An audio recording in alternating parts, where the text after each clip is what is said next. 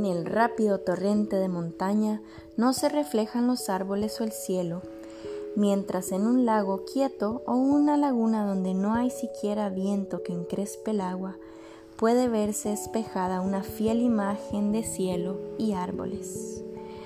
Todo nuestro sistema nervioso está quieto y silencioso, porque su tarea es ser un espejo fiel del mundo.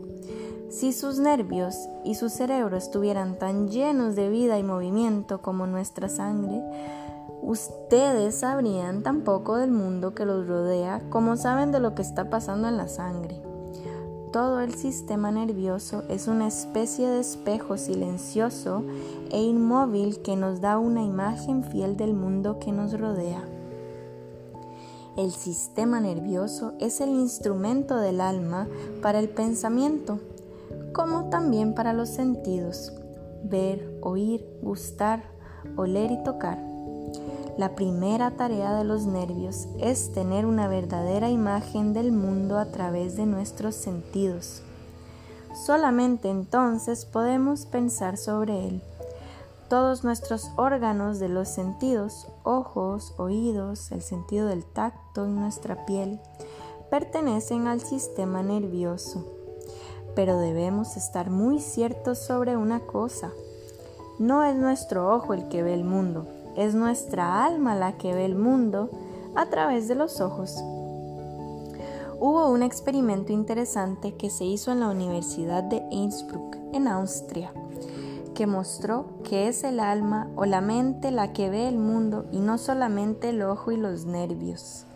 Algunos voluntarios, casi todos estudiantes, usaron lentes especiales durante varias semanas no eran anteojos corrientes, sino distorsionantes que quebraban las líneas rectas y mostraban los colores del arco iris a lo largo de los bordes.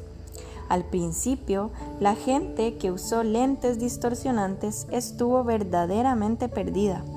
No podían caminar solos, no podían tomar un lápiz porque no estaba donde lo veían. Se sentían muy desválidos. Después de tres o cuatro días dijeron que las cosas no se veían tan torcidas y que ellos no se sentían tan desvalidos. Después de seis semanas, a pesar de que todavía usaban lentes, veían todo tal como lo vemos nosotros, normal. E incluso los colores del arco iris habían desaparecido y podían caminar, comer y hacer las cosas como cualquier persona. Cuando fueron capaces de ver normalmente, dejaron los lentes y vieron un mundo torcido, pero en la dirección opuesta.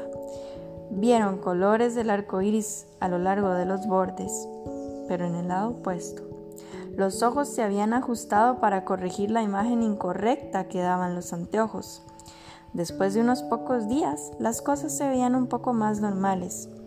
Luego de unas semanas, vieron las cosas como realmente eran, habían vuelto a tener una visión normal. El alma, la que les enseña a los ojos cómo ver y qué ver. Pasa lo mismo con los ojos de un bebé, que sean tan buenos como los de una persona adulta.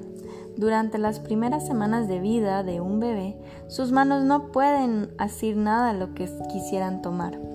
Toma tiempo antes de que el alma haya entrenado los ojos para ver apropiadamente.